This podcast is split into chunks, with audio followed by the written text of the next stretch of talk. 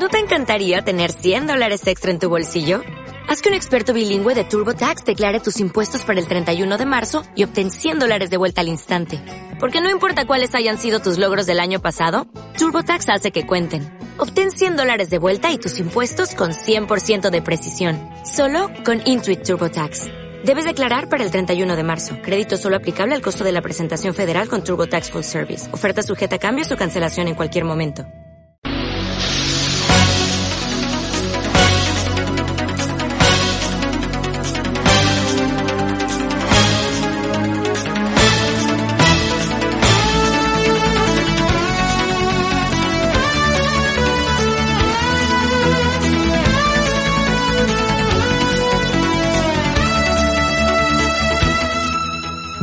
Días a todos y bienvenidos a la programación de Radio La Guancha. Interrumpimos eh, la música que suena en estos momentos antes del Saperoco a las 10 porque nos vamos a trasladar hasta el Ayuntamiento de La Guancha, hasta el Salón de Plenos. Allí se encuentra nuestro compañero Iván Núñez en la unidad móvil porque eh, está a punto de celebrarse un pleno en el Ayuntamiento de La Guancha, una sesión plenaria extraordinaria con el siguiente orden del día. Hay dos puntos. El primero, expediente número 1033 barra 2020, modificación de créditos, transferencias de, de crédito. Y también el punto número dos, expediente número 894-2020, moción presentada por el Grupo Municipal Mixto PSOE para instar al Gobierno autonómico sobre la creación de un plan para reducir la brecha digital y de aprendizaje. En el Ayuntamiento de La Guancha se encuentra Iván Núñez, damos paso con la unidad móvil y eh, vamos a escuchar ese, ese pleno que va a tener lugar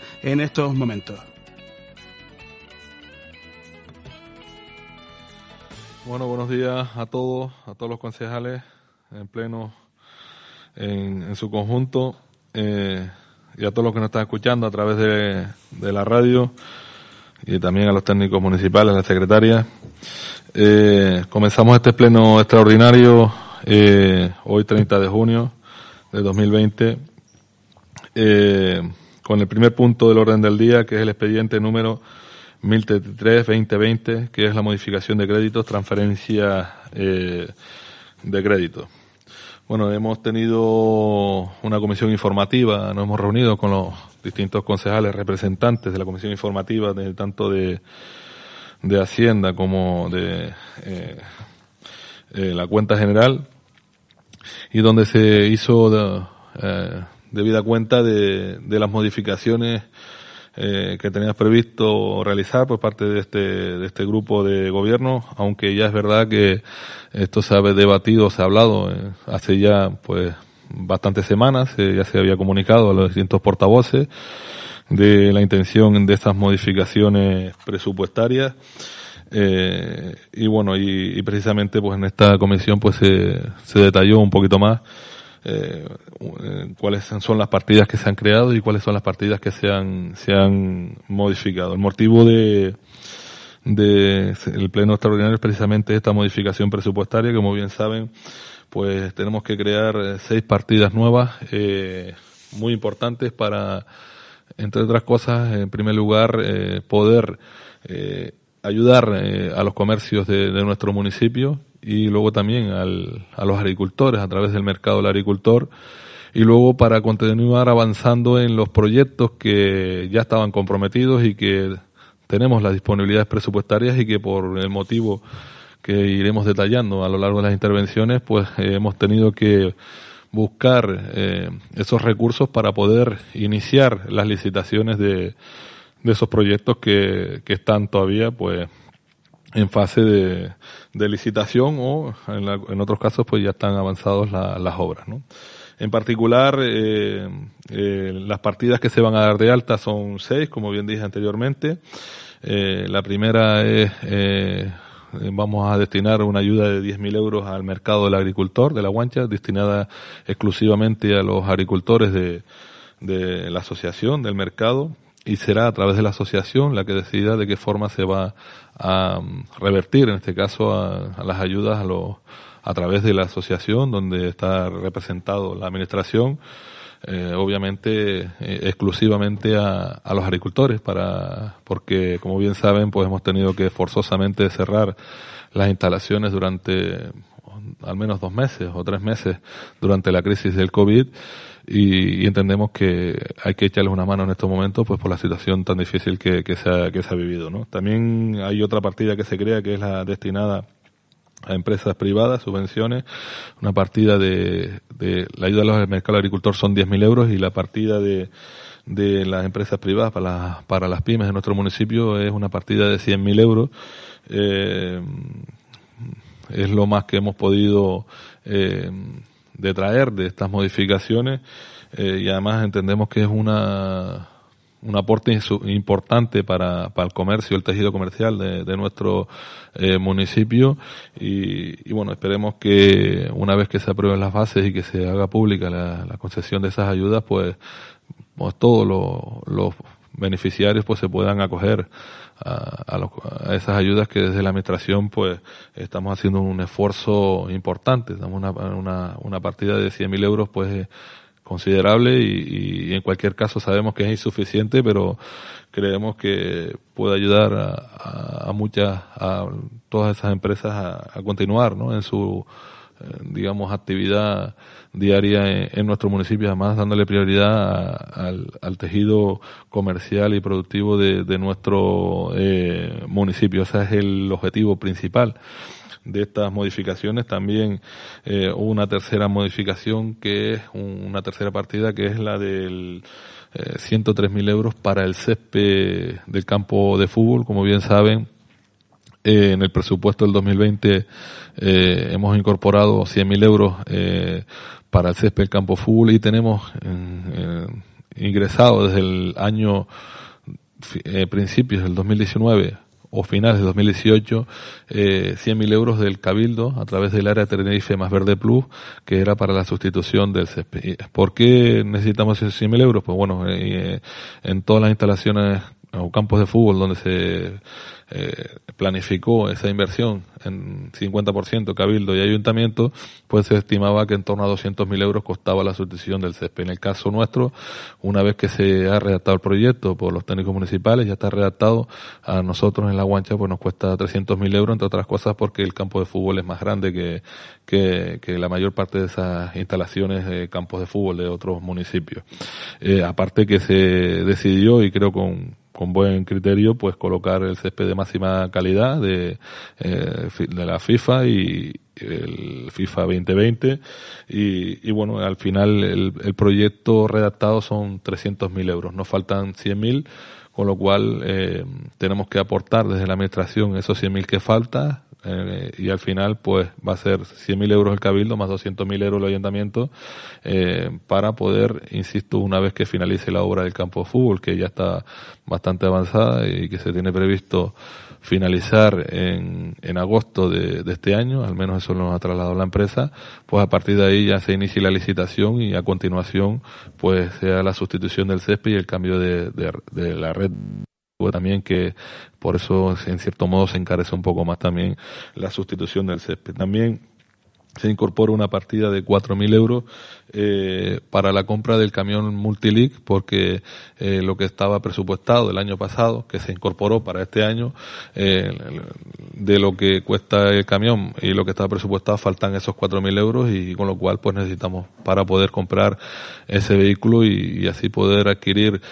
un vehículo muy necesario para el trabajo en el día a día en la, en la calle que como bien saben pues poco a poco se han ido envejeciendo y hemos ido perdiendo flota de vehículos de sobre todo vehículos de, de carga como el, el camión H10 que ya eh, eh, digamos, ha, ha pasado a, al recuerdo y, y bueno, necesitamos esos vehículos y además estaba presupuestado en, desde el año 2018, se ha ido incorporando y esperemos que este año ya, una vez que tengamos ya la empresa de licitación, pues podamos eh, comprarlo y, y, ponerlo a disposición de los servicios municipales que, que tanta eh, demanda pues hemos tenido en los, estos últimos años, ¿no? Luego también hay eh, que crear otra partida de, para la pista de skate y parque de calistenia eh, de 67.000 euros. Eh, mm, es el dinero que nos falta eh, dentro del, del PIDAL. En la legislatura pasada se trabajó con el Cabildo, con el área de deporte, el proyecto PIDAL, que es proyecto de instalaciones, de plan de instalaciones deportivas al aire libre. Y desde, pues hace tres años aproximadamente, pues presentamos una memoria de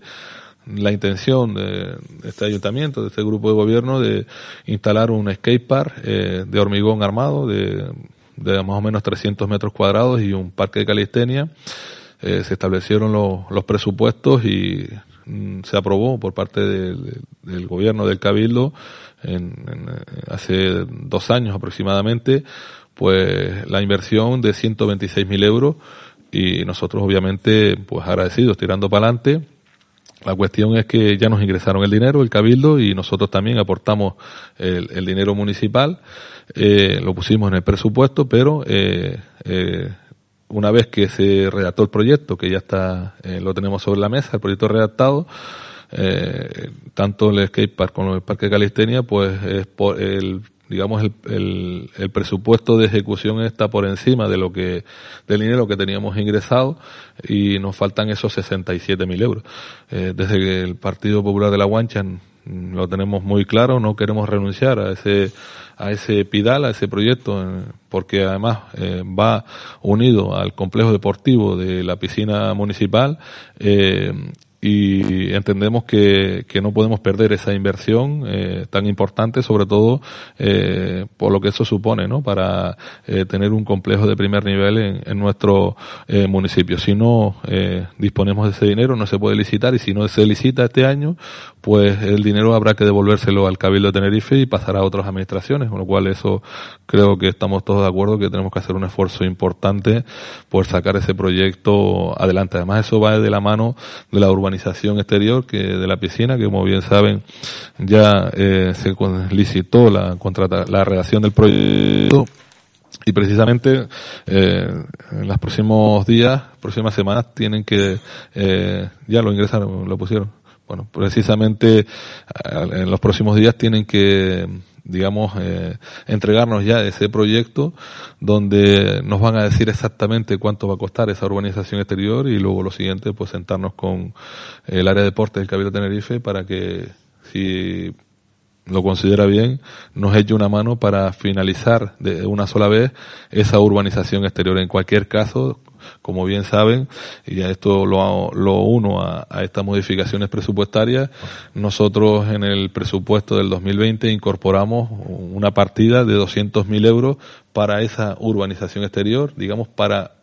eh, ejecutar una parte de esa urbanización exterior y precisamente en estas modificaciones presupuestarias, porque no había otra forma de, conseguir esos 10.000 euros que faltaban, pues hemos tenido que reducir de 200.000 euros a 100.000 euros esa partida porque necesitamos pues tener esos 290.000 euros para todas esas partidas presupuestarias que queremos, digamos, eh, llevar a cabo. Eh, con lo cual nos hemos quedado con 190.000 euros y, y bueno, insisto, una vez que tengamos ese proyecto,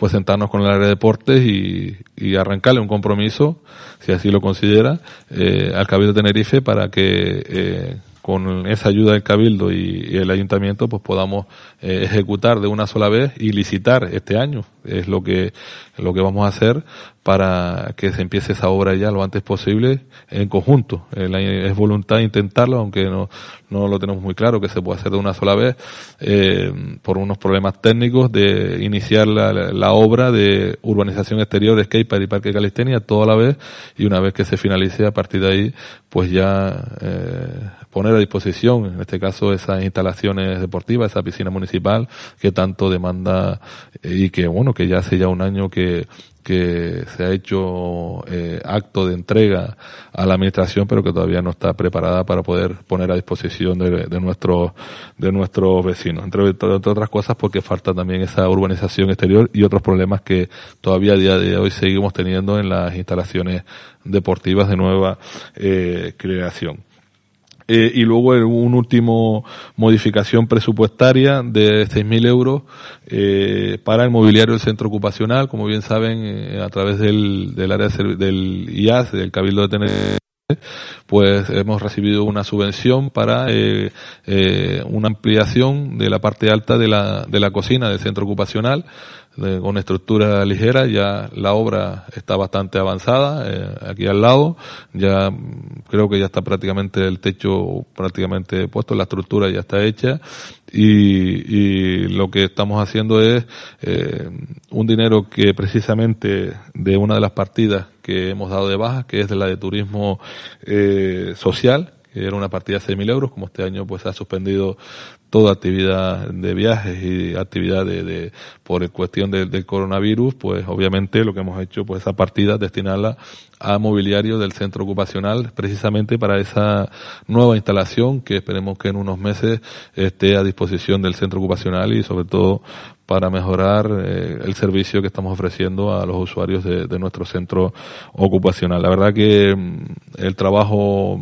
el proyecto muy bien, en la estructura y, y el centro eh, ocupacional se le va a dar un plus eh, esa estructura porque va a permitir que nuestros usuarios pues tengan unas instalaciones mejores y que es algo que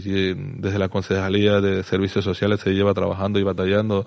desde que estamos aquí en esta en este ayuntamiento gobernando y, y bueno poquito a poco yo creo que estamos dando pasitos hacia hacia adelante para conseguir que nuestro centro ocupacional sea eh, un, un centro de calidad y sobre todo para ofrecer un servicio de calidad a nuestros usuarios en, del centro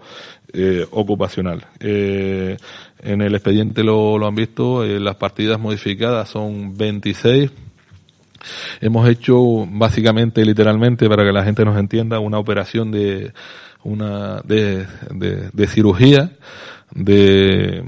de ir eh, reduciendo en muchos de los casos y suprimiendo en otros, pues otras partidas que sabemos ya que por el, la situación del coronavirus que hemos vivido, pues no eh, vamos a, a tocar o no vamos a gastar durante eh, todo este año eh, y pues conseguir que esas 26 partidas reducir 290.000 euros para la creación de esas nuevas seis, seis partidas que detallé eh, anteriormente. Ha sido un trabajo arduo de, de, muchas horas sentados con los distintos concejales porque hay partidas que, que hemos tenido que tocar eh, a pesar que el concejal pues las necesita, eh, pero bueno, eh, se trata de, de, de insisto, de, de, de, buscar y hacer un esfuerzo desde la administración para eh, conseguir primero ese dinero para eso, la ayuda a los comercios locales, para el mercado agricultor y para las inversiones que nos quedan pendientes por realizar, iniciar eh, eh, este año y así no perder esas subvenciones que hemos recibido de otras eh, administraciones. También dentro de las partidas que se han suprimido, como bien saben, en el pleno eh, ordinario que tuvimos recientemente, pues acordamos por unanimidad de todos los partidos la supresión eh, de las asignaciones a los distintos partidos políticos, una cuantía de, de 13.000 euros distribuida en los tres partidos que forman el pleno de este ayuntamiento. Eh, obviamente el, el, el, partido que el partido político que más dinero sacrifica es el partido de gobierno, el Partido Popular, porque tiene mayor representación, como bien saben está por representación de los números de concejales.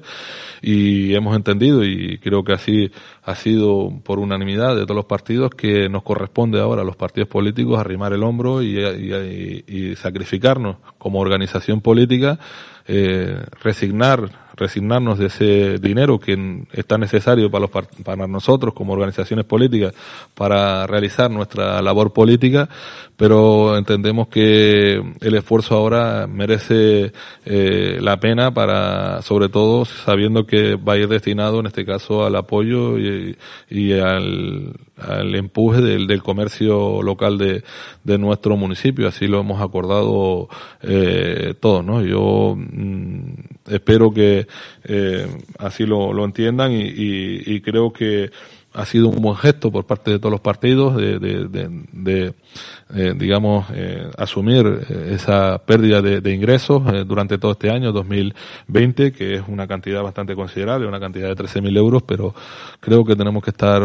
orgullosos de, contribuir con nuestro granito de arena a, a poder ayudar, a, en este caso, a, a los comercios de nuestro municipio que tanto lo necesitan en estos momentos, eh, ya no solo por lo que vivieron, sino lo que les corresponde vivir o les toca vivir a partir de, de ahora con la crisis que nos viene, nos viene encima, ¿no? Eh, en cualquier caso, pues, si quieren, pues les doy la palabra al resto de concejales. Como bien dije, eh, es una operación quirúrgica donde hemos tenido que estar trabajando muchísimas horas eh, para poder detraer esos dineros y además también por una cuestión de responsabilidad y de una buena gestión de la economía de nuestra administración, porque si no gastamos esos dineros, el nivel de ejecución de las partidas es muy malo o muy bajo, y con lo cual, pues la gestión no está siendo adecuada. Se trata también de ser responsable con, con los dineros, tener el dinero, y si no se puede gastar para una cosa, por destinarlo para otras cosas con otros fines que entendemos que son prioritarios, son importantes para nuestro municipio, para nuestra eh, administración. Con esto piso y le doy la palabra eh, al portavoz de Coalición Canaria, don Alejandro Herrera. Buenos días eh, a todos. Gracias por, por cedernos la, la palabra.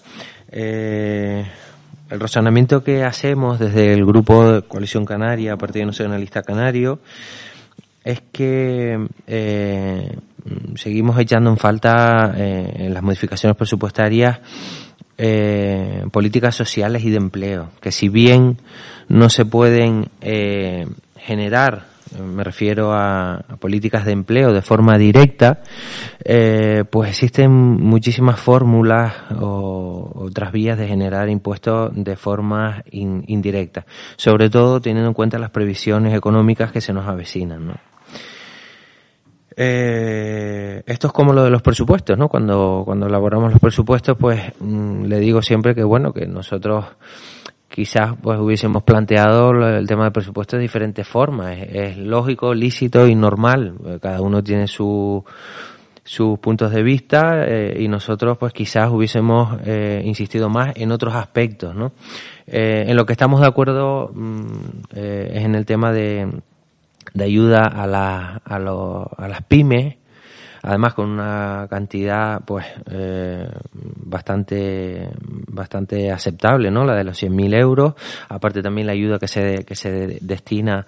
a, al mercado del agricultor. En, todo eso en todo lo que sea ayudar eh, en este tiempo donde tiene que primar la atención de las personas y eh, ayudar a, a las pymes y autónomos que han sufrido mucho durante todo este tiempo estamos, vamos a estar de acuerdo, ¿no? Eh, lo que sí, lo que sí vamos un poco tarde, ¿no? Eh, hay muchos establecimientos, porque así nos los han trasladado, eh, que, que agradecen este tipo de ayudas, pero que vamos, vamos tarde. Quizás deberíamos eh, haberlos aliviado eh, económicamente con, con eh, medidas de apoyo fiscal y recaudatorio, como bien señalábamos nosotros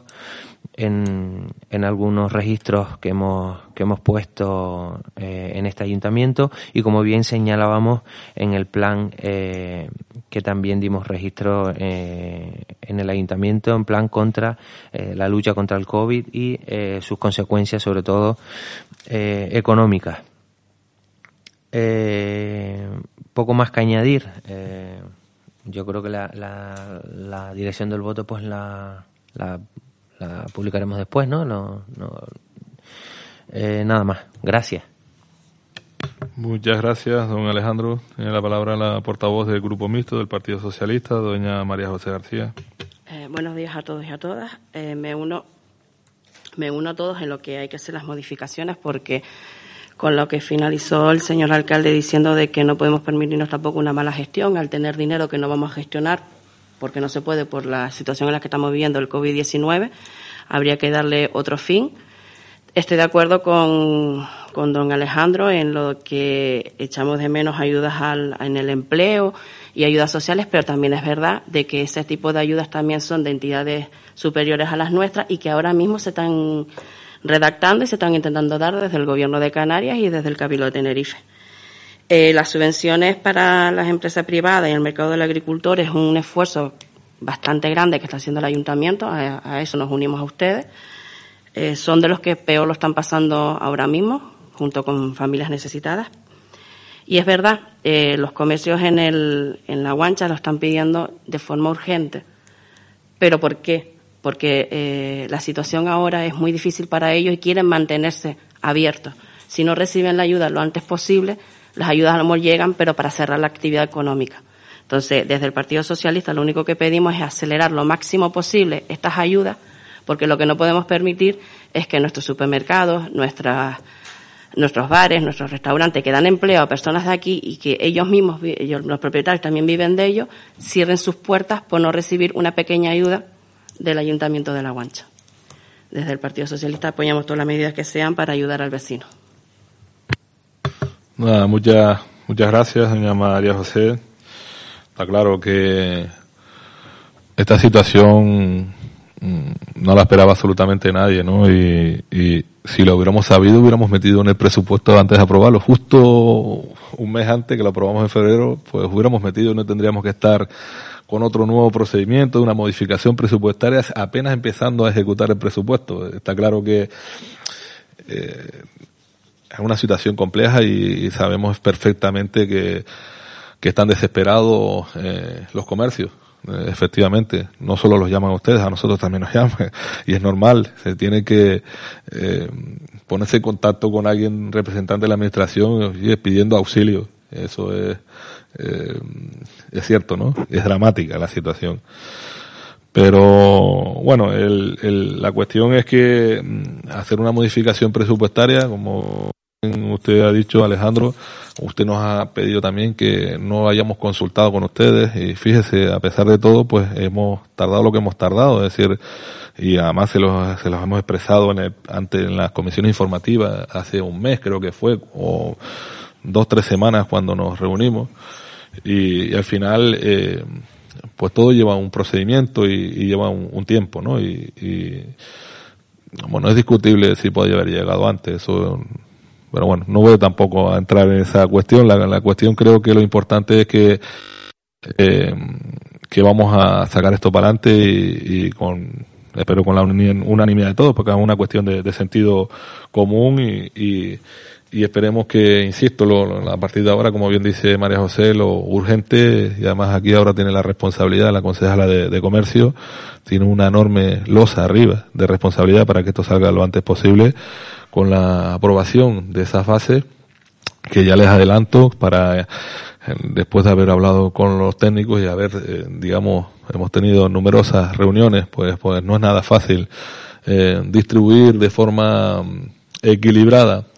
esas ayudas a los distintos comercios, dado que, como bien saben, además creo,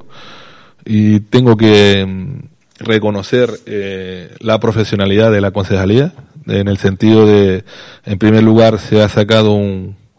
un, informe empresarial o un estudio empresarial donde se ha hecho partícipe a los distintos comercios eh, mm, para que a través de la concejalía y con obviamente con los técnicos de intervención eh, con Antonio Socas en particular, que es el que ha estado también promoviendo y ayudando a, que esto saliera para adelante. Se ha hecho un estudio empresarial de la situación eh, empresarial de nuestro municipio eh, para saber eh, en qué situación se encuentran, qué situación estaban antes y, y cómo han pasado esta situación y en qué situación se encuentran a partir de ahora. Eh, y eso, pues, pues, claro que lleva un tiempo, pero yo creo que merece la pena esperar un poquito porque eso nos ha ayudado muchísimo a, a tener un diagnóstico más certero de la realidad eh, comercial y empresarial de nuestro municipio. El informe está ahí y les aconsejo que lo vean, ¿no? Donde hay muchísimas aclara mucho eh, cuál es la realidad del comercio. Básicamente es un tejido de pequeñas empresas, eh, de autónomos mayoritariamente. Eh, y tiene un montón de características de, bueno, que los alquileres que pagan, el número de empleados, eh, y la verdad que a nosotros nos ha ayudado mucho y por eso tengo que agradecer tanto a la técnico de intervención como a la concejalía, pues ese estudio previo que no lo ha hecho ningún ayuntamiento o pocos ayuntamientos que nosotros conozcamos. A partir de ahí, lo siguiente es ir trabajando de la mano de la modificación presupuestaria, sentarnos con todos los concejales, ver de dónde tenemos que ir eh, rascando los 290.000 euros para hacer esas modificaciones, para hacer lo que estamos haciendo hoy. Y en paralelo, pues nos hemos sentado con con los técnicos de la Agencia de Desarrollo Local, como no es de otra forma, la Concejalía, los técnicos de intervención, para eh, intentar eh, sacar unas bases lo más justas, que es relativo, eso lo de, justo es, muy difícil establecer cómo, ¿no? Ya les adelanto que lo que queremos hacer y de lo que va a publicarse las bases es que tiene que ser una concesión directa eh, anticipada. Es decir, se le, se le da la subvención al comercio y luego tiene un plazo de unos meses para justificar esa subvención. ¿Para qué? Para lo que dice María José, evitar que se dilate en el tiempo pues el ingreso del dinero, porque ahora mismo lo que necesitan las empresas es la liquidez, que es dinero, efectivamente. Eh, por lo tanto, eh, les adelanto que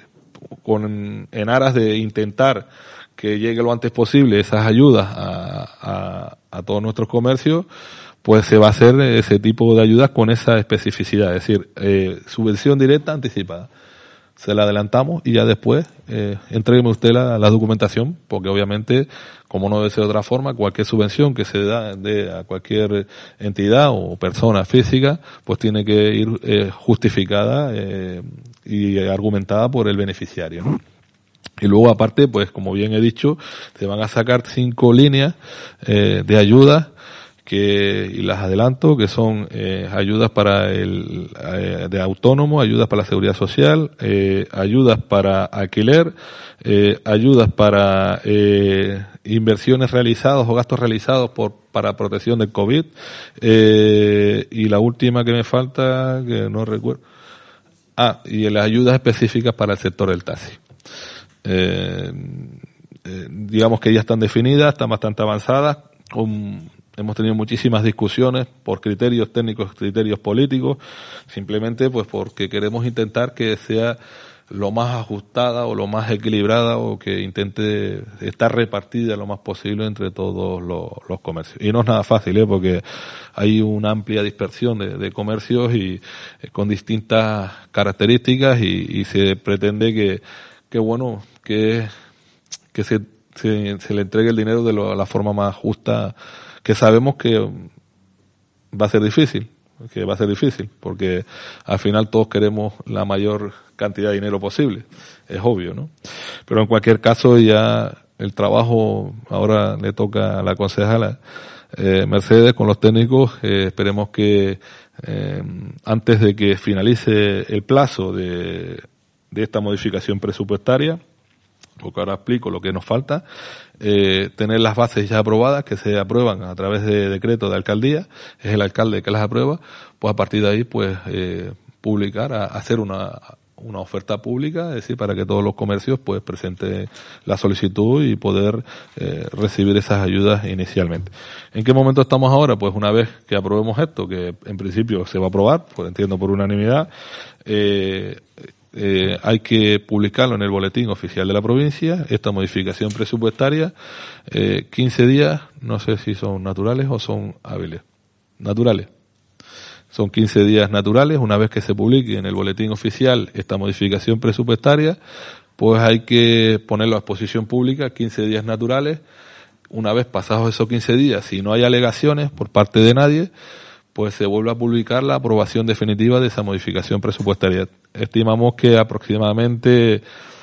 pues para el 20 de julio aproximadamente, no sé si la secretaria lo puede corroborar. Se va a mandar hoy el anuncio. Va, se envía hoy, con lo cual eh, estimamos que aproximadamente para el 20 de julio, si todo sale bien, pues ya el dinero está disponible en la administración para poder eh, eh, conceder eh, esas ayudas, en este caso, al comercio local. Si no existe ningún imprevisto también, porque, claro, la cuestión es cuando publique el, boletín oficial, porque a lo mejor no publica hoy, a lo mejor publica el viernes, no sabemos exactamente cuándo va a publicar, porque eso ya no lo decide el ayuntamiento, eso lo decide lunes, miércoles y viernes. Sí, pero también ellos deciden a lo mejor depende de la urgencia y de lo que envíen otros ayuntamientos, pues deciden publicarlo cuando, cuando ellos puedan, cuando ellos consideren que tengan que publicarlo. Bueno, eh, para ser prudente, es verdad que no, no conviene tampoco eh, adelantar mucho las fechas, pero para que entiendan eh, cómo es el procedimiento, hay que esperar primero que esté publicado y una vez que esté publicado son 15 días naturales y a partir de ahí se vuelve a publicar la aprobación definitiva de esa modificación presupuestaria en el boletín oficial y una vez publicada ya, eh, digamos, el dinero está disponible. Esperemos que pues no exista ningún inconveniente y, insisto, el, eh, al menos antes de acabar el mes de julio, pues poder iniciar este procedimiento y poder eh, darle ese dinero a esa ayuda ese balón de oxígeno que tanto necesitan los, a los comercios locales. Respecto a lo que comentó don Alejandro, el tema de mm, ve poco de tema de ayudas sociales, bueno, yo le puedo decir que ya se lo he dicho en otras ocasiones, a día de hoy eh, existen recursos suficientes de momento para seguir atendiendo a las demandas que nos están llegando eh, y que nos han llegado durante esta crisis y, y, de momento seguimos teniendo recursos. Es más, yo le adelanto que ya hace tres, cuatro días nos acaban de ingresar 78 mil euros del plan de pobreza del gobierno de Canarias, precisamente eh, eh, eh, muy cabreado porque decidido el gobierno y también con la FECAN, eh, además con mi voto en contra de la comisión donde yo formo parte, decidieron por cuestiones de poblacionales hacer un cambio de la distribución de esos recursos perjudicando o eh, haciendo perder recursos a los municipios pequeños para eh, darle más dinero a los recursos a los municipios grandes lo cual me parece una política que va en contra de lo que en su momento y lo que debe ser lo que es la FECAN, que se creó para eh, garantizar que los pequeños también eh, tengan sus recursos. Pues, pues, parece que la política en el gobierno de Canarias y en la FECAN está yendo en sentido contrario, pues yo estaré, seguiré peleando y luchando porque entiendo que eh, no podemos eh, ceder ante un atraco que entiendo yo que es insisto, en este caso el plan de pobreza, que el año pasado recibimos en torno a 95 mil euros aproximadamente, este año pues nos ingresan 78 mil euros. Mm, en cualquier caso, nos están ingresando casi 80 mil euros que lo tenemos ahora a disposición para eh, ayuda a todas esas familias que tanto lo necesitan y que necesitan que la administración y quieren que la administración les, les ayude. Es decir, le vuelvo a repetir, si tuviéramos la necesidad, si, si no tuviéramos dinero para poder ayudar a los, a los, a los servicios sociales, pues créame que hubiera, se hubiera llegado esa modificación antes que esto, que también es importante porque hay que ayudar a los comercios, está claro. Es más, yo no descarto que dentro de un mes, dos meses, si es que Mm, viniera una avalancha que es posible que pueda venga de gente con necesidades sociales que necesiten que la administración les ayude y que tengamos que agotar esos recursos que, que, que de momento los son suficientes, pues dentro de un mes volver a llevarlo y vamos, se lo comunicaremos directamente a ustedes como no debe ser de otra forma. Es decir, pero en principio, al menos, eh, y yo siento que sea tan pesado con los técnicos y con la propia concejala, porque es que estoy prácticamente todos los días. Necesitan dinero, necesitan dinero. Intervención, ¿hay dinero para los servicios sociales? No se preocupe, señor alcalde, hay recursos suficientes. Es más, como bien saben, tenemos, podemos gastar el 20% del superávit del año pasado, que como bien eh, revisamos en la, en la Comisión de Especial de Cuentas, es un millón ciento cincuenta y un mil euros de superávit que tuvimos el año pasado y eso significa que tenemos a disposición cuando nosotros quisiéramos eh, de en torno a 230 mil euros para eh, además que para fines sociales. Eh, y además lo tenemos ahí por si fuera necesario y si lo necesitamos, pues tiramos por ese dinero sin no, no tenga la menor duda, no vamos a dejar ningún vecino eh, desatendido. Con lo cual, eh, al menos en esta administración, mm, creo que sí que debemos estar tranquilos porque hay recursos suficientes para poder eh, atender las necesidades sociales en las circunstancias que estamos viviendo. Y, y además, lo mejor creo es que hay disponibilidad para lo que pueda venir y en principio, al menos mm, así me lo trasladan los técnicos, mucha tranquilidad en el sentido de que no nos va a faltar el dinero y al vecino no le va a faltar el dinero para, eh, si fuera necesario que la administración le ayude en temas con fines sociales, incluso nos permiten la contratación de técnicos sociales. Es la única contratación de personal que podemos hacer a día de hoy, que es a través del 20% del superávit del año pasado, el 2019. Con lo cual, yo entiendo obviamente la preocupación de los distintos partidos. Eh, eh, también se lo hemos dicho en numerosas ocasiones y, y se los pido por favor, no aquí, se los pediría, sino para eso mm, tenemos teléfonos y despachos y de si conocen y saben de vecinos que tienen necesidades sociales eh, o necesidades de administración, se los pido encarecidamente que nos lo hagan llegar, nos lo hagan comunicar, porque a veces es difícil, pues por cuestiones de, de, vergüenza o por, por, cuestiones personales, que los vecinos pues se dirijan a la administración. Nosotros estamos aquí para ayudar, estemos en un lado o estemos en otro estemos en la oposición o estemos gobernando. Y le vuelvo a repetir, les pido a todos los concejales, de corazón, de verdad, si conocen de gente que mm, entienden o le han trasladado, que tienen necesidades sociales, que tienen problemas en sus casas por, por no tener recursos, que no tienen comida en sus casas, se los pido por favor, ahí está la concejala o están los técnicos, no nos hagan llegar. No, eh, no dejen de decirlo porque al final también ustedes son parte de, la solución. no, para nosotros lo tenemos muy claro. simplemente comunicarlo y, y luego también esto lleva mm, todo un trabajo, un trabajo muy serio detrás, con unos verdaderos profesionales como son los técnicos de servicios sociales, que tenemos un, un, un, un eh, colectivo de trabajadores o un grupo de trabajadores de servicios sociales que es un verdadero lujo eso se lo puedo trasladar. Y es más, se lo puedo eh, asegurar, que se dejan la piel por ayudar a todo aquel vecino que realmente esté en situación desfavorable o que realmente lo necesita. Y también que creo que tienen la obligación de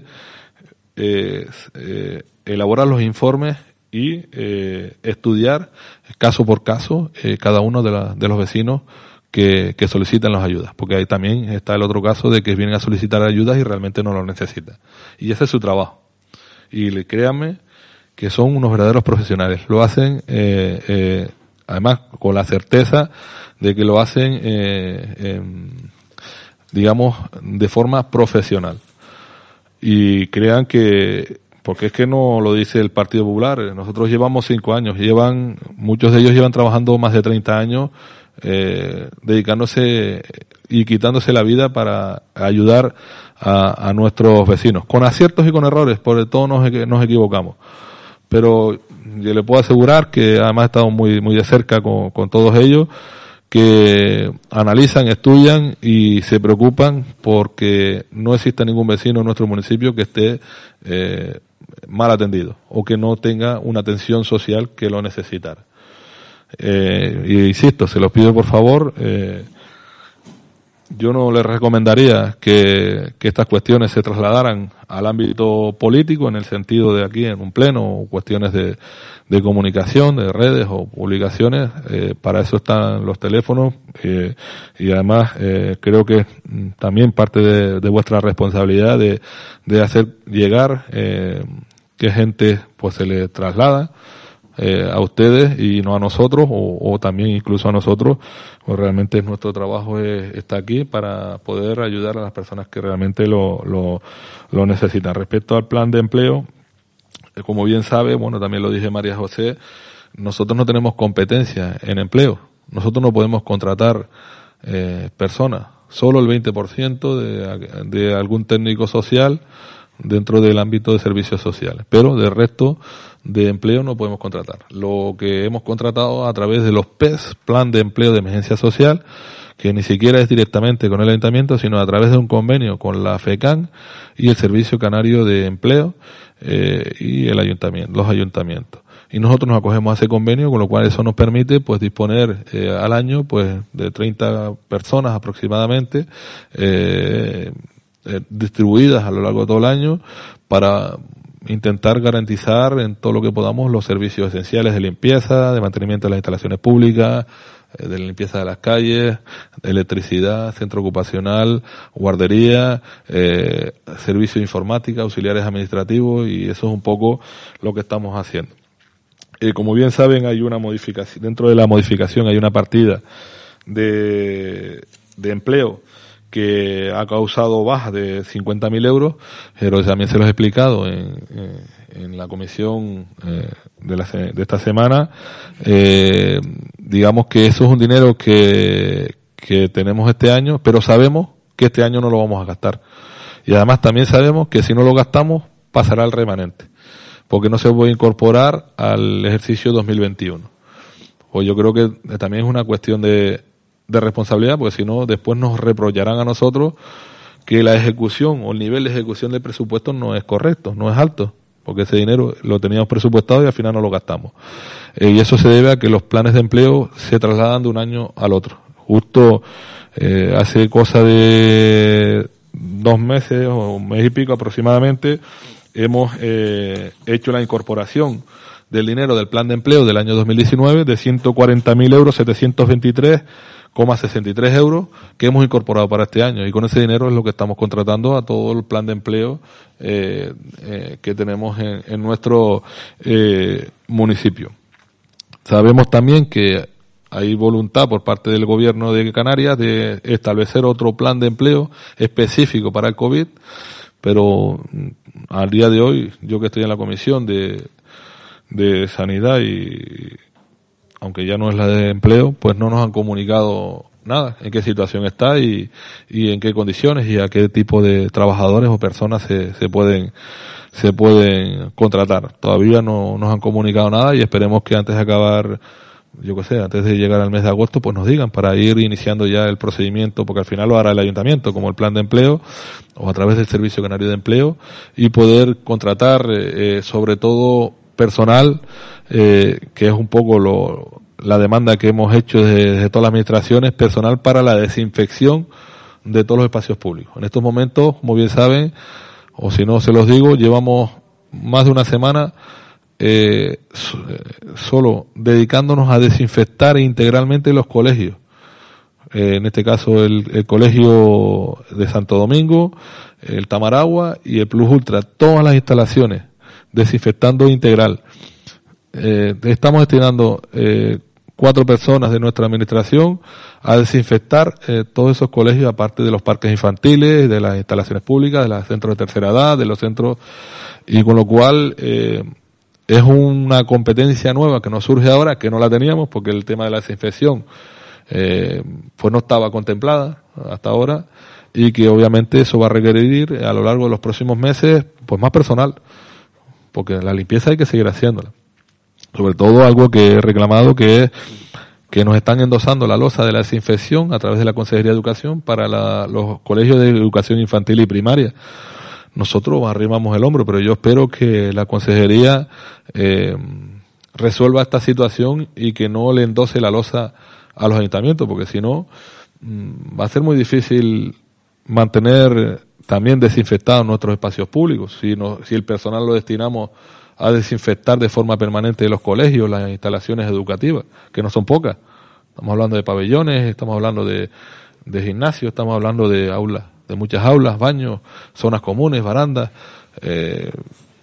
pues vamos a ver cómo, si en este plan COVID no, no, que viene, que esperemos que venga lo antes posible, pues nos permite dotar de más trabajadores para específicamente eso, para desinfectar y así por lo menos eh, resolver ese problema que nos ha caído arriba a los ayuntamientos, ¿no? Nosotros, en cualquier caso, pues arrimaremos el hombro, pero me parece que es un verdadero atraco a la municipalidad que nos obliguen desde la consejería a tener que desinfectar de forma permanente las instalaciones educativas de educación infantil y primaria. Y es por ahí por donde están yendo las cosas.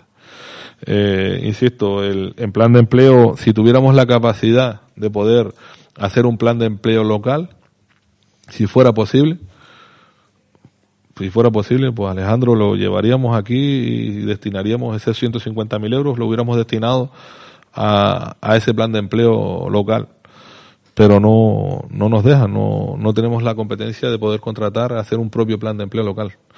no, la secretaria, no, la secretaria no ha dicho nada, pero yo sé que la secretaria es la primera que dice desfavorable, señor alcalde, no es competencia del ayuntamiento, no puede contratar eh, personal. Y no es porque no quiera, es porque las leyes son así y tenemos que cumplirlas, ¿no? Para, estar, para eso está la secretaria, para asesorar bien y cubrir las espaldas, en este caso, a, sí mismo y al propio alcalde, ¿no? Y a, y a los políticos, ¿no?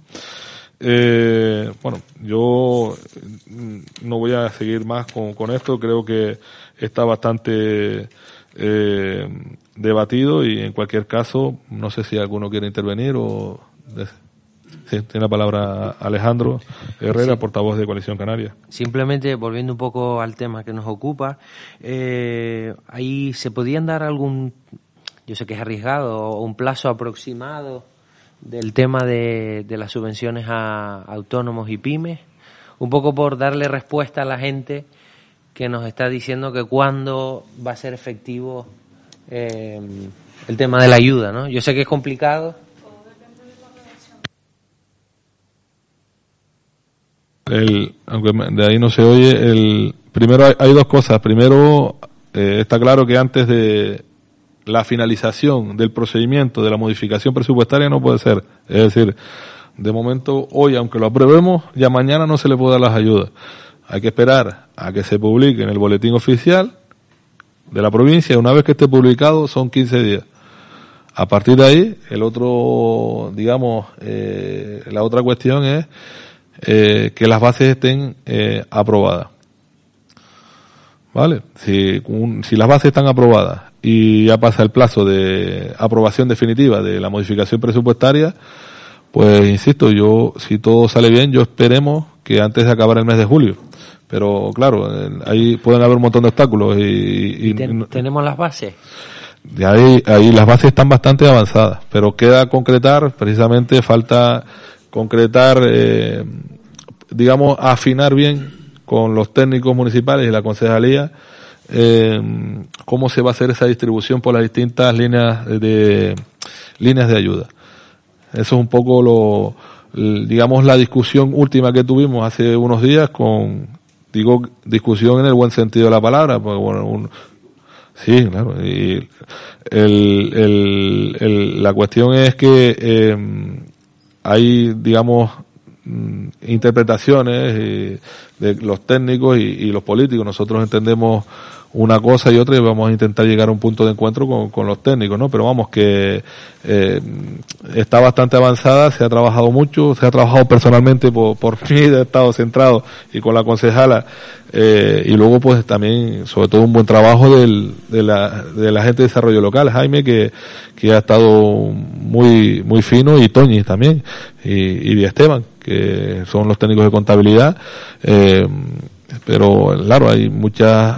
algunas dudas que hay que afinar, insisto, con, con la parte de, de los técnicos y con la concejalía. Yo espero que, que, insisto, antes de que se finalice el plazo, por eso se le, lancé el órgano a la, a la concejala que tiene ahora una losa arriba de que la responsabilidad está en su responsabilidad en estos momentos, pues sacar esas bases ya lo antes posible y aprobarlas. La aprobación de las bases es pues, a través de un decreto del alcalde, es inmediato, no tarda mucho. Una vez aprobadas las bases, un poco para, para que la gente lo entienda, eh, tendrán que hacer una solicitud claro, para que para se hace un decreto de apertura de la solicitud entiendo pondremos un mes aproximadamente eh, que desde a lo mejor eh, un mes de, plazo para que el vecino eh, haga la solicitud el vecino perdón el comerciante haga la solicitud además tiene que ser vía electrónica porque es obligatorio vía electrónica haga la solicitud a través del registro de, de, la administración de acogerse a esas ayudas. Además tiene que entregar, eh, decir cierta, en la solicitud tiene que decir cuántos empleados tenis tiene o eh, algunas cosillas, ¿vale? Pero vamos que eh, el, el, a medida que se vaya haciendo la solicitud se irá entregando la, las subvenciones a, a los distintos. Una vez que se entrega la solicitud, luego me imagino que habrá un tiempo de estudio de, de cada solicitud para ver qué cantidad. Eh, eso es la parte que no se ha afinado, pero como bien dije es una subvención directa anticipada. Se hará un, un pequeño estudio, pero no va a ser un, es decir, no va a ser una justificación porque si no vamos a tardar mucho tiempo en ingresar el dinero. Nosotros, por los datos que tenemos del comerciante, pues hacemos el cálculo directamente, eh, pues le corresponde tanto dinero y se le ingresa. y luego a partir de ahí se, al comercio pues se le pide, bueno, ya lo sabe, se le va a pedir la, que entregue la documentación para que dé tiempo a posteriori a, justificarlo. Si existiera alguna modificación, pues se corrige sobre la marcha después, a continuación. Pero ya se están, en la cuestión de las bases era prepararlas para poder de forma rápida eh, aportar el dinero. ¿Y cómo se aporta dinero y de qué forma, qué cuantías se aportan a unos otros? ¿Por qué a unos más y a otros menos? Eso es un poco la, la, lo difícil de, de las bases. Pero más o menos, al menos yo lo tenía claro el otro día, más o menos se ha concretado porque claro, hay que diferenciar entre comercios que por imperativo legal cerraron y comercios que no cerraron. Eh, no pueden ser las mismas ayudas, está claro, ¿no?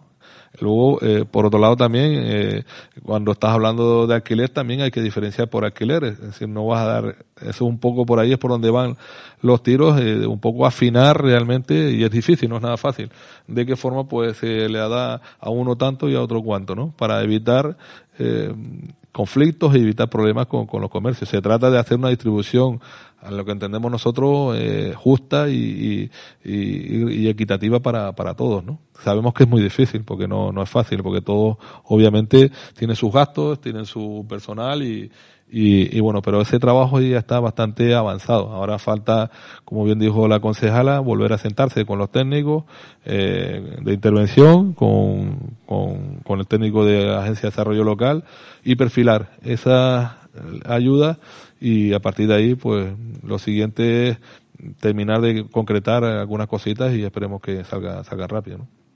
Tiene la responsabilidad la concejala, ya se lo he dicho y ya se lo, se lo estamos diciendo de forma continua, que ahora es, es un, una responsabilidad enorme porque está a manos de ella y de los técnicos, obviamente, pues que esto salga lo antes posible. Yo lo que le he dicho a ella, por favor, eh, tenemos que garantizar que las bases estén aprobadas antes de la aprobación definitiva de la modificación presupuestaria. Perdón, me faltó leer. Tenemos que aprobar las bases antes de la modificación, de la aprobación definitiva de las bases de la, de la mm, eh, modificación presupuestaria, para que vaya todo en la mano y a lo siguiente sería aprobar o sacar un decreto donde se, se inicia el, digamos, la solicitud, el, de forma abierta a todos los comercios. No, yo, mm, era un poco por aclarar, para que la gente lo, entendiera de una forma más sencilla. Y también lo que decía María José antes, ¿no? Que, eh, bueno, y lo que estás comentando, que es realmente necesario el, el, que nos demos prisa con este mm. tema, que yo sé que lo está haciendo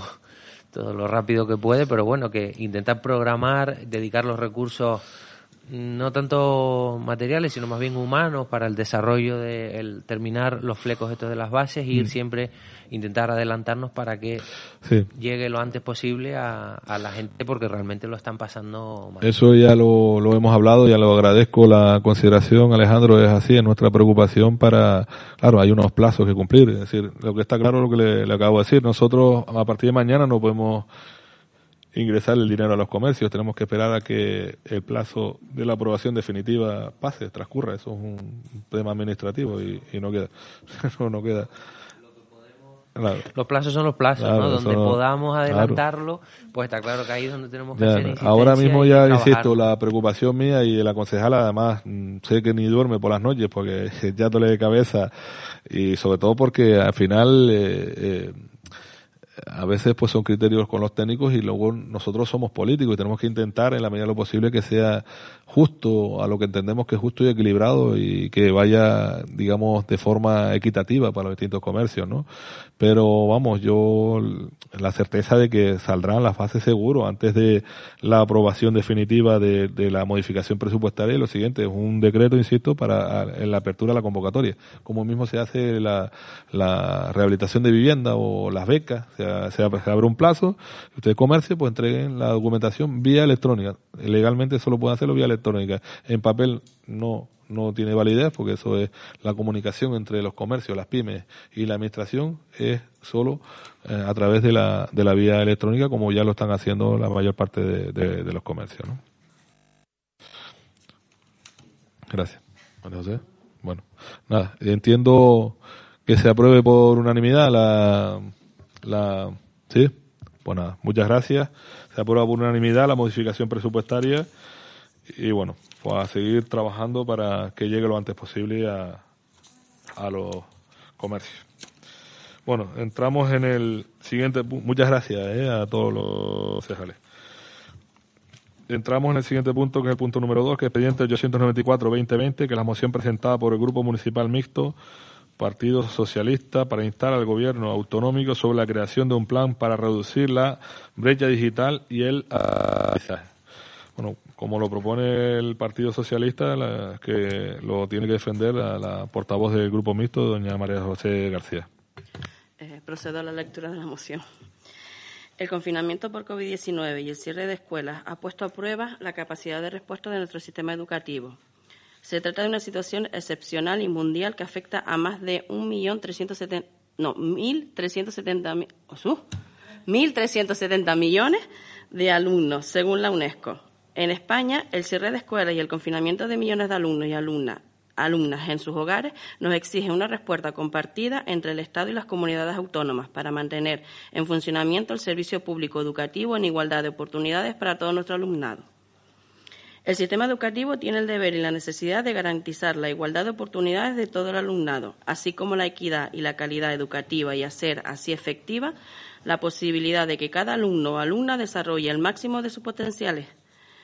la brecha digital puede ser definida en términos de la desigualdad de posibilidades que existen, para acceder a la información, al conocimiento y a la educación mediante el uso de las TICs, siendo, en consecuencia, estas personas marginadas de las posibilidades de comunicación, formación, impulso económico, etcétera, que la red permite.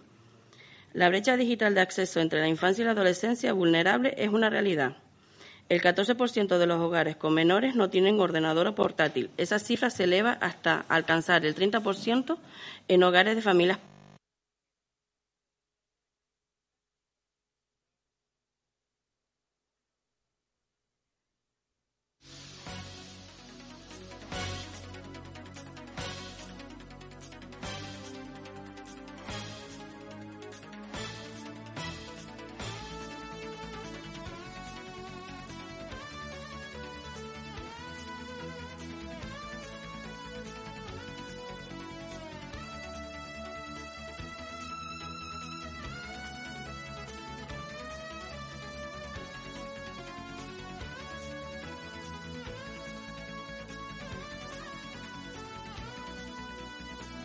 repertorio de competencias que impregnan el lugar de trabajo, la comunidad y la vida social, entre otras que se, que se incluyen las habilidades necesarias para manejar la información y la capacidad de evaluar la relevancia y la fiabilidad de los que se buscan en Internet.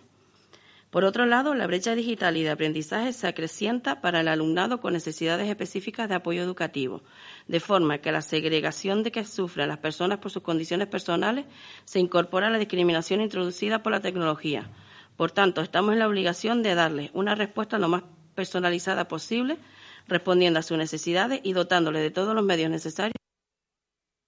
Mismo, la situación que estamos enfrentando exige pensar y prever para el futuro, diseñar protocolos para que en un hipotético futuro nuestro sistema esté preparado para abordar una pandemia o cualquier otra circunstancia que exija el, que exija el cierre físico de los centros educativos.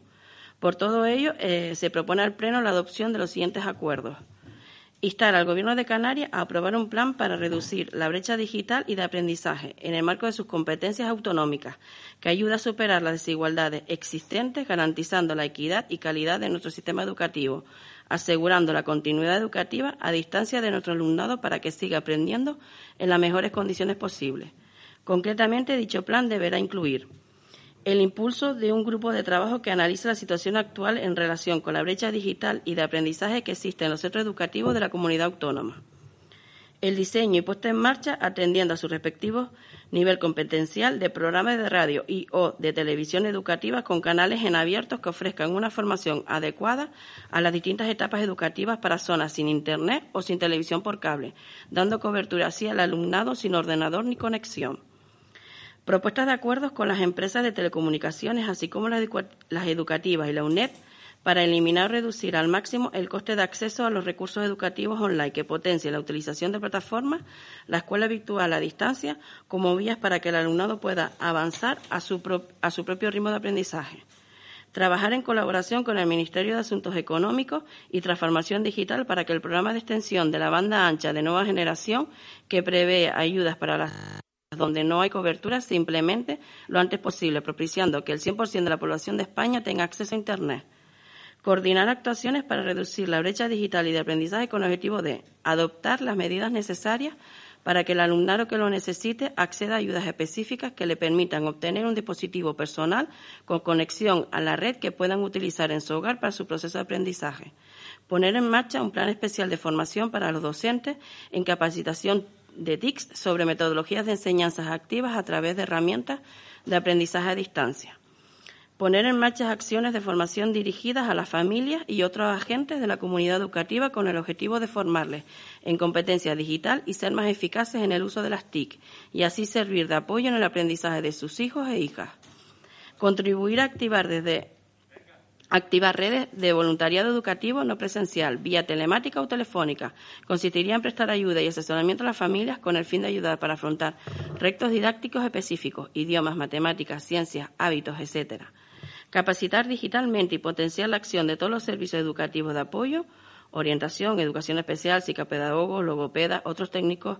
servicios sociales, en contacto y a disposición del centro zona escolar y que el alumno con necesidades específicas y de apoyo educativo. Instar al Gobierno de Canarias a elaborar un protocolo de actuación educativa ante cualquier posible suspensión de la actividad presencial y por motivo de excepcionalidad, alarma o emergencia. Muchas gracias, María José. En la palabra el portavoz del Grupo Mixto, perdón, de Coalición Canarias, don Alejandro Herrera, disculpa. Eh, nada, eh, por supuesto que estamos de acuerdo, pues todo lo que vaya en pro de, la educación y el de favorecer eh, la desaparición de las desigualdades, pues vamos a estar ahí apoyándolo. Ya lo, lo hacíamos, lo, lo dejábamos contemplado a una escala menor. Ahora lo que presenta la compañera es mucho más desarrollado, con lo cual es positivo en el, en el plan de, actuación contra el COVID y, las consecuencias, ¿no? poco más que añadir. Muchas gracias, don Alejandro. Yo sí, dado que soy docente, y son simplemente aclarar que ya de por sí la Consejería de Educación tiene un plan de formación de las TIC, eh, donde hace mucha formación de, tecnologías, de las nuevas tecnologías. Quizás eh, lo que falta es el compromiso por parte del docente. Muchos de ellos pues no, no acceden a esa formación. Eh, es verdad que hay que seguir mejorando, ¿no? Precisamente mm, en estos momentos se han visto forzados a tener que aprender el uso de las TIC, cosa que hasta ahora no era necesario. También eh, tengo que reconocer que las clases presenciales son exclusivas, es decir, nunca van a ser, eh, digamos, unas clases, eh, desde mi punto de vista, efectivas al 100%, tanto como las que son las presenciales. Hay muchos elementos en las clases que se tienen en cuenta, se ven las caras, se nos miramos a las caras, eh, y efectivamente hay que, no hay que abandonar la educación presencial. Pero también es verdad que hay que preparar al colectivo educativo y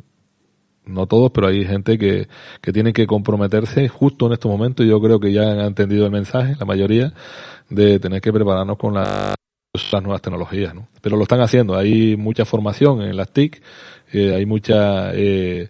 cursos y, y, efectivamente pues animar a la consejería que siga haciéndolo ahora más que nunca en el uso de plataformas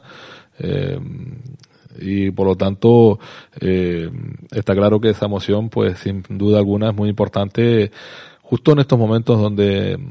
efectivamente sí que ha habido la brecha digital, ¿no? Pero yo sí tengo que aclarar algo o decir algo en nuestro municipio en concreto. Hemos sido pioneros en, en La Guancha y ahí tengo que agradecer a la Concejalía de, de Educación, a María Jesús, pues por, por eh, en conjunto con la directora, con el centro, con la educación infantil y primaria, de eh, promover eh, o por lo menos lo que hemos hecho y creo que lo hemos conseguido es eh, extinguir la, la, brecha digital en nuestro municipio y creo que lo hemos conseguido y eso mm, hay que agradecerlo, ¿no? Hay que agradecerlo porque yo también soy padre y somos padres de hijos y, y no concebimos a nuestros hijos en estos momentos eh, sin internet en nuestras casas lo que hemos vivido, ¿no? Con las tareas en casa y obviamente entiendo que también por esa sensibilidad, porque somos padres de hijos que han tenido que estar casi, eh, bueno, horas, muchas horas delante del ordenador, haciendo tareas, haciendo en comunicación con los maestros, videollamadas y pues que otros niños eh, pues se queden en nuestro municipio sin, sin, sin esa posibilidad. Al final se le está cortando el derecho a la educación en las circunstancias que, que vivimos y que posiblemente viviremos en los próximos meses o próximos cursos, diría yo, ¿no? Y por tanto aquí es más, eh, nos han llamado desde otros ayuntamientos a ver de qué forma se, se hizo eso. Lo que conseguimos fue, eh, en conjunto con la directora, la consejería aportó las tablets y nosotros pues lo que hicimos fue el, el router, el, digamos el, la herramienta para poder conectarte a internet, pues facilitársela a través del colegio, obviamente, en coordinación con el colegio. Además fue el colegio el que nos eh, aportó la información de las familias que tenían esa brecha digital, lo cual tenemos que agradecer eh, la labor de, de, la directora del centro y del centro en su conjunto, eh, sobre todo por, por el trabajo en equipo, ¿no? Y, ayudarnos a nosotros como administración a erradicar la brecha digital en nuestro municipio. Eh, yo espero que siga esa comunicación con la directora y, y de hecho ya se está trabajando para, de cara al próximo curso, pues buscar la fórmula de garantizar que esa brecha se digamos, eh, esa extinción de esa brecha se perpetúe en el tiempo. Porque claro, eh, eh, lo que hemos hecho es de forma puntual, pero nuestra intención es eh, mantenerla en el tiempo para garantizar que ningún niño en nuestro colegio no tenga acceso a Internet, sobre todo no tenga acceso a Internet para cuestiones educativas que es realmente la prioridad que hemos determinado en estos casos, ¿no? Y, y bueno, y, hemos adquirido 30 routers eh, y se le han eh, aportado a, a, toda la familia con un compromiso eh, de la familia de un uso responsable, de, obviamente, de, de ese, digamos, eh, utensilio por parte de, de, los niños, ¿no? Y en definitiva, creo que al menos tenemos que tener la sensación en nuestro municipio de, haber realizado nuestra labor, sobre todo en el área de, de educación, que también eh, hay que reconocerla, que, que, es un gesto que está muy bien, que es bonito y que además es muy necesario y que nos consta que ya están haciendo en la mayor parte de los de los ayuntamientos. Y lo que estás pidiendo la moción es que sea, quien lidere todo esto sea el gobierno de Canarias. Bueno, yo creo que tenemos que ir todos de la mano con los ayuntamientos y, y todas las administraciones y lo que no podemos permitir que, que, tengamos niños que no tengan acceso a internet porque al final eh, no le estamos dando el derecho universal que es el acceso a la educación ¿no? y ese esfuerzo hay que hacerlo por parte de las administraciones eh, luego no, obviamente no podemos hacer otra cosa que suscribir todo el contenido de, de, de la moción y, y, que por parte de las administraciones todas pues arrimemos el hombro y, podamos garantizar que, que nuestros niños, que nuestros jóvenes pues eh, tengan un, un, derecho universal que es el acceso a internet en estos momentos eh, porque es que no sabemos lo que va a pasar el próximo curso y a lo mejor pues posiblemente puede ser que tengamos que continuar con el curso de forma telemática en lugar de forma presencial, como, como estamos esperando, ¿no? En cualquier caso, pues, se aprueba por unanimidad esta moción, ¿no? Muy bien. Pues nada, se cierra la sesión.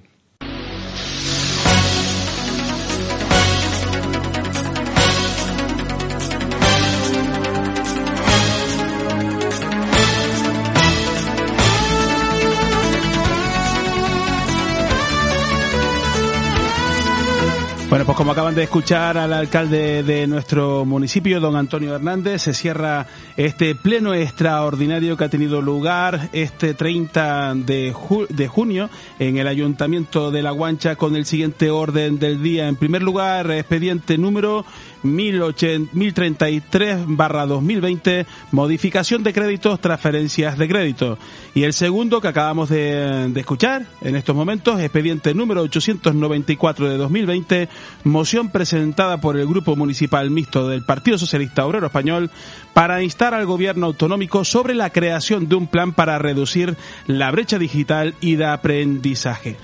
Bueno, pues Iván Núñez eh, ha sido eh, la persona encargada, nuestro técnico, de hacernos llegar desde el Salón de Plenos del Ayuntamiento este pleno. Son las 10 y 28 de la mañana. Ya tenía que haber empezado nuestro programa El Zaperoco. Vamos a tener que tomarnos una pausa obligada. Tenemos que dejar al bueno de Iván que desmonte lo que es esa unidad móvil, regrese a los estudios de aquí de Radio La Guancha y en cuanto estemos, pues evidentemente preparados iniciaremos ese saperoco, evidentemente hoy ya más cortito de lo habitual.